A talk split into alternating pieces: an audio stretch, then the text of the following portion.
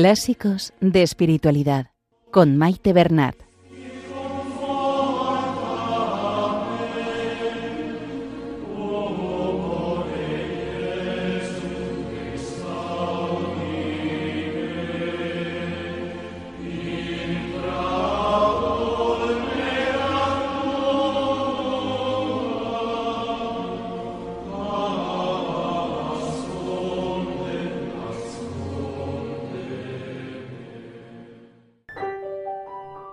Un saludo a todos los oyentes de Radio María y bienvenidos al programa Clásicos de Espiritualidad.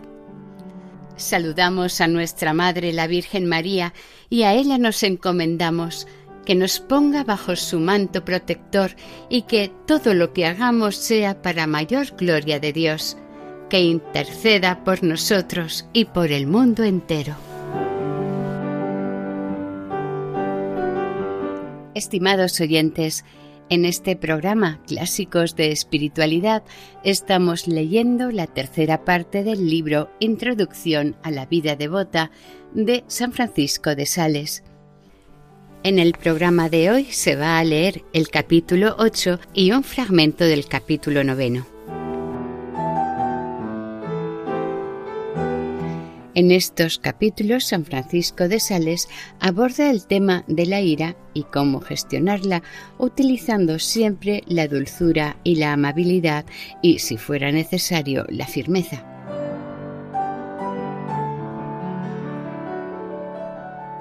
Aprovechamos para recordar que San Francisco de Sales, el autor del libro, es conocido también como el Santo de la Dulzura, por tanto, escribió estas líneas con gran conocimiento de causa y seguramente aplicándoselas él mismo. El Papa Pío XI dice lo siguiente de San Francisco de Sales. Se engañaría quien creyera que su dulzura era privilegio de su naturaleza.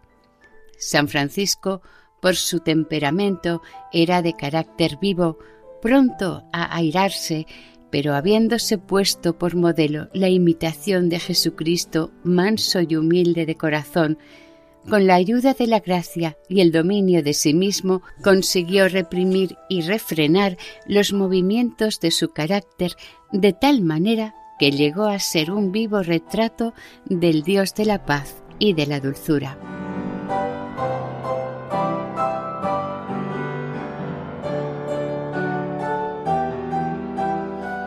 Comenzamos la lectura.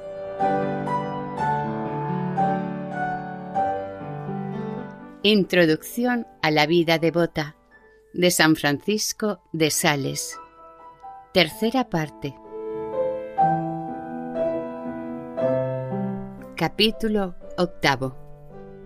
De la amabilidad para con el prójimo y de los remedios contra la ira.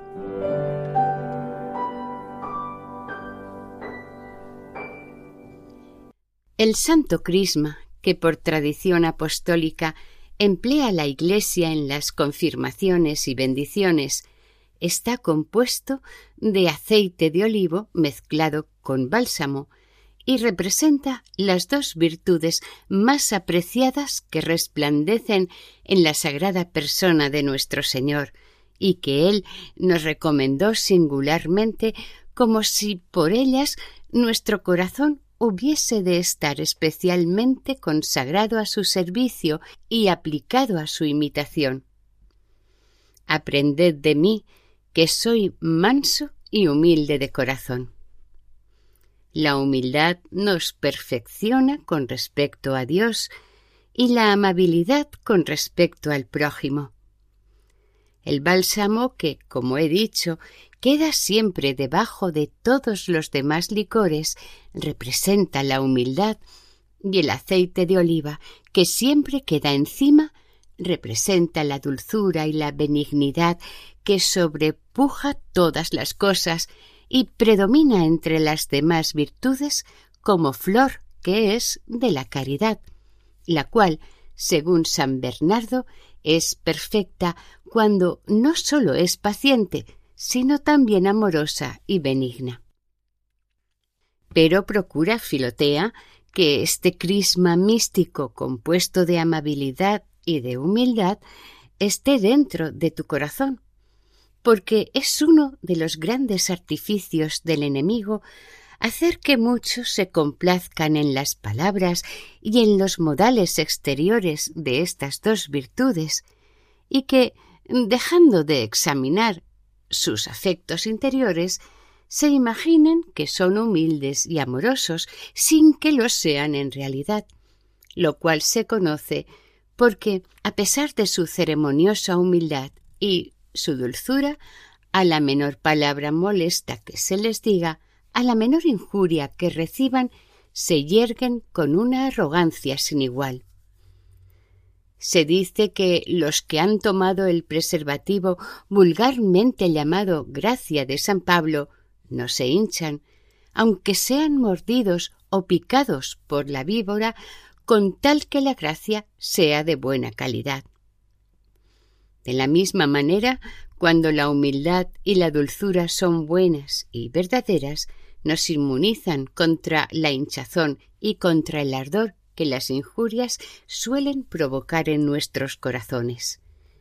Y si después de haber sido picados o mordidos por los maledicientes o por los enemigos, nos sentimos alterados, hinchados o despechados, señales de que nuestra humildad y amabilidad no son verdaderas y francas, sino artificiosas y aparentes. Aquel santo e ilustre patriarca José, cuando envió a sus hermanos de Egipto a la casa de su padre, sólo les hizo esta advertencia No os enojéis por el camino. Lo mismo te digo, Filotea. Esta miserable vida no es más que un camino hacia la bienaventuranza. No nos enojemos, pues, los unos con los otros en este camino. Andemos siempre agrupados con nuestros hermanos y compañeros, dulcemente, pacíficamente, amigablemente. Advierte que te digo con toda claridad y sin excepción alguna que, a ser posible, no te enojes nunca, ni tomes pretexto alguno, sea cual fuere, para abrir la puerta de tu corazón a la ira, porque dice Santiago sin ambagues ni reservas, que la ira del hombre no obra la justicia de Dios. Es menester, ciertamente, oponerse al mal y reprimir los vicios de los que están bajo nuestro cuidado con constancia y con tesón, pero dulce y suavemente. Nada sosiega tanto al elefante airado como la vista de un corderito, ni nada para con más facilidad el golpe de los cañonazos como la lana. La corrección que procede de la pasión, aunque vaya acompañada de la razón, nunca es tan bien recibida como la que no tiene otro origen que la razón sola. Porque el alma racional, por estar naturalmente sujeta a la razón, sólo se sujeta a la pasión por la tiranía, por lo cual, cuando la razón anda acompañada de la pasión, se hace odiosa, pues su justo dominio queda envilecido al asociarse con la tiranía. Los príncipes honran y consuelan infinitamente a los pueblos cuando los visitan en son de paz, pero cuando llegan al frente de los ejércitos aunque sea para el bien público, su presencia siempre es desagradable y dañosa, porque por más que se esfuercen en hacer observar exactamente la disciplina militar entre los soldados, nunca pueden, empero, evitar algún desorden por el que los hombres de bien son atropellados. Así, cuando reina la razón y ejecuta serenamente los castigos, las correcciones y las reprensiones, aunque lo haga con rigor y exactitud, todos la aprecian y la aprueban. Pero cuando va acompañada de la ira, de la cólera y del enojo, que, como dice San Agustín, son sus soldados, se hace más espantosa que amable, su propio corazón queda siempre pisoteado y maltratado. Vale más, dice el mismo santo escribiendo a Profuturo, cerrar las puertas a la ira justa y equitativa que abrírselas, por insignificante que sea, porque una vez ha entrado es difícil hacerla salir, ya que entra como un pequeño retoño y en un momento crece y se convierte en tronco. Si el enojo puede llegar a la noche y el sol se pone sobre nuestra ira, cosa que el apóstol prohíbe, se convierte en odio, y casi no hay manera de deshacerse de ella, porque se alimenta de mil persuasiones falsas, ya que jamás el hombre airado cree que sea injusta su ira.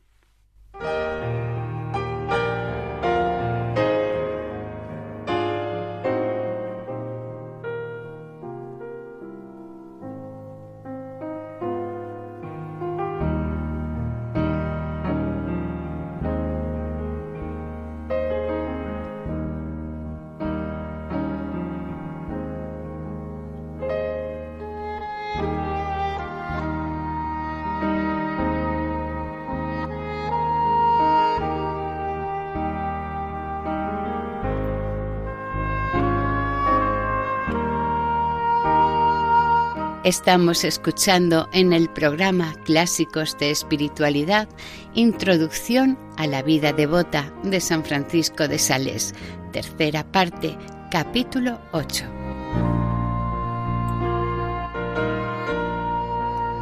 Continuamos la lectura.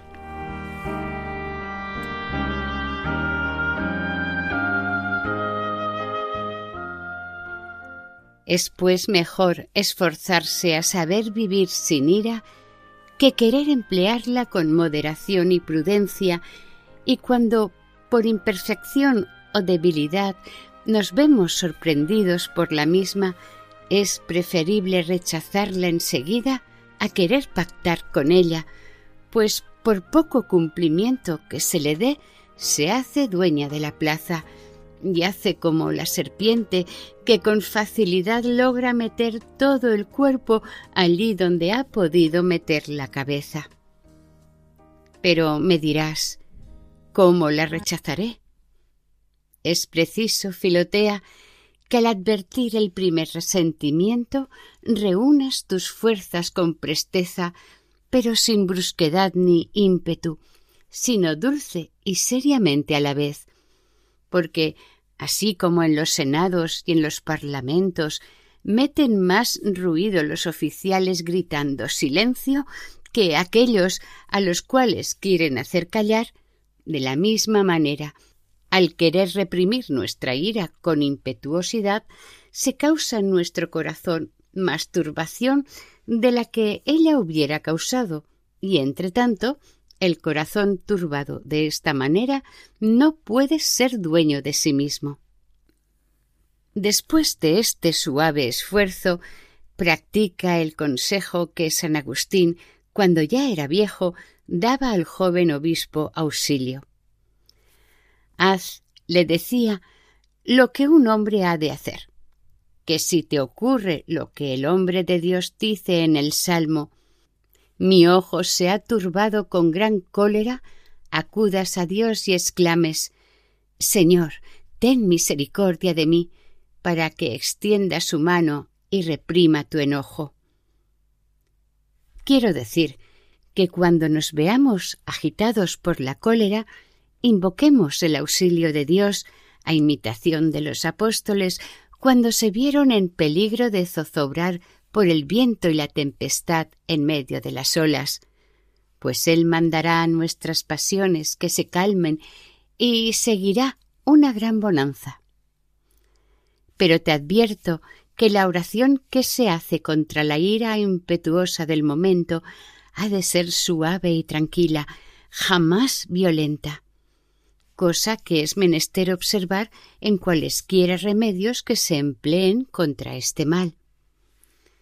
Después, enseguida que te des cuenta de que has cometido un acto de cólera, repara la falta con un acto de dulzura, hecho inmediatamente con respecto a aquella persona contra la cual te hayas irritado.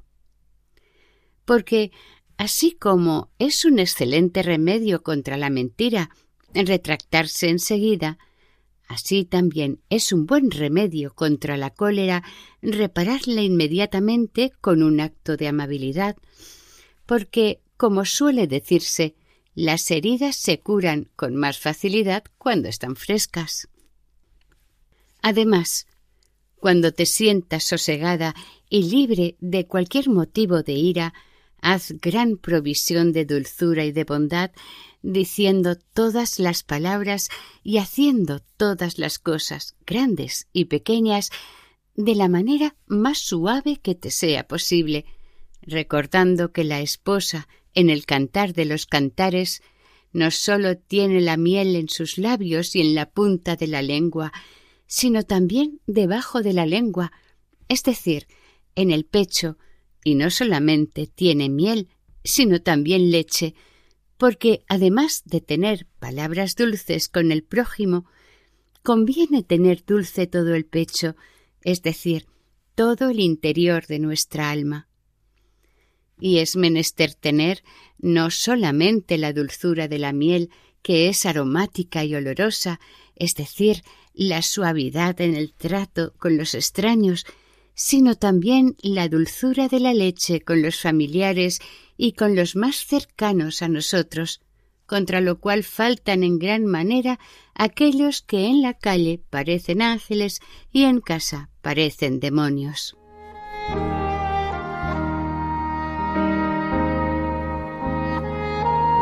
Capítulo noveno De la dulzura con nosotros mismos.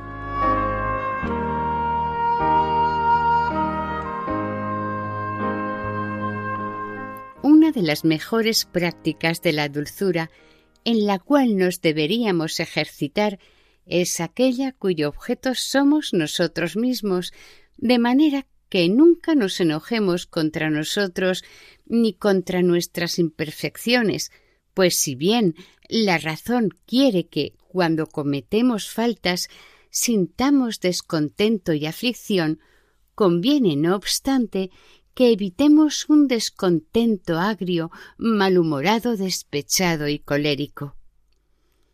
En esto cometen una gran falta muchos que, después de haberse encolerizado, se enojan de haberse enojado, se desazonan de haberse desazonado y sienten despecho de haberlo sentido.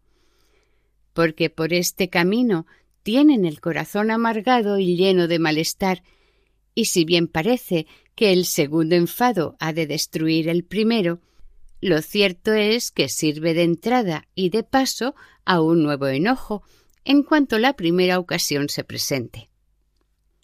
Aparte de que estos disgustos, despechos y asperezas contra sí mismo tiende hacia el orgullo y no tienen otro origen que el amor propio, el cual se turba y se impacienta al vernos imperfectos. Por tanto, el disgusto por nuestras faltas ha de ser tranquilo, sereno y firme, porque así como un juez castiga mejor a los malos dictando sus sentencias según razón y con ánimo tranquilo que dictándolas con impetuosidad y pasión, pues entonces no castiga las faltas por lo que éstas son, sino por lo que es él mismo. Así nosotros nos castigamos mejor con arrepentimientos tranquilos y constantes que con arrepentimientos violentos, agrios y coléricos, pues los arrepentimientos violentos no son proporcionados a la gravedad de nuestras culpas, sino a nuestras inclinaciones. Por ejemplo, el que ama la castidad se revolverá con mayor amargura contra la más leve falta cometida en esta materia, y en cambio se reirá de una grave murmuración en la que hubiere incurrido. Al contrario, El que detesta la maledicencia se atormentará por haber murmurado levemente y no hará caso de una falta grave contra la castidad, y así de las demás faltas. Y ello no es debido a otra cosa, sino a que el juicio que forman en su conciencia no es obra de la razón, sino de la pasión. Créeme, Filotea, así como las reprensiones de un padre, hechas dulce y cordialmente, tienen más eficacia para corregir que los enfados y los enojos, así también, cuando nuestro corazón ha cometido alguna falta, si le reprendemos con advertencias dulces y tranquilas, llenas más de compasión que de pasión contra él, y le animamos a enmendarse, el arrepentimiento que concebirá entrará mucho más adentro y le penetrará mejor que no lo haría un arrepentimiento despechado, airado y tempestuoso. En cuanto a mí, si, por ejemplo, tuviese en grande estima el no caer en el vicio de la vanidad y no obstante hubiese caído en alguna falta, no quisiera reprender a mi corazón de esta manera. Qué miserable y abominable eres, porque después de tantas resoluciones te has dejado vencer por la vanidad. Muere de vergüenza, no levantes los ojos al cielo ciego, desvergonzado, traidor y desleal a tu Dios. Y otras cosas parecidas, sino que preferiría corregirle de una manera razonable y por el camino de la compasión. Ánimo, pobre corazón mío, he aquí que hemos caído en el precipicio que tanto habíamos querido evitar. Ay, levantémonos y salgamos de él para siempre, acudamos a la misericordia de Dios y confiemos en que ella nos ayudará para ser más resueltos en adelante y emprendamos el camino de la humildad. Valor, seamos desde hoy más vigilantes. Dios nos ayudará y podremos hacer muchas cosas. Y sobre esta reprensión quisiera levantar un sólido y firme propósito de no caer más en falta y de emplear los recursos convenientes según los consejos del director.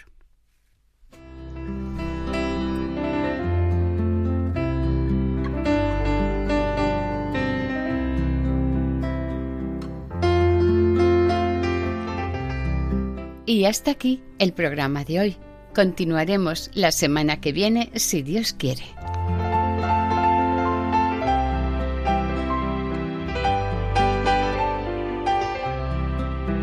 Para ponerse en contacto con el programa, nuestra dirección de correo electrónico es clásicos Pueden volver a escuchar el programa e incluso descargarlo en la sección de podcast de la página web de Radio María. Si desean adquirir el programa, pueden llamar al 91 8 22 80 10. Que el Señor y la Virgen les bendigan.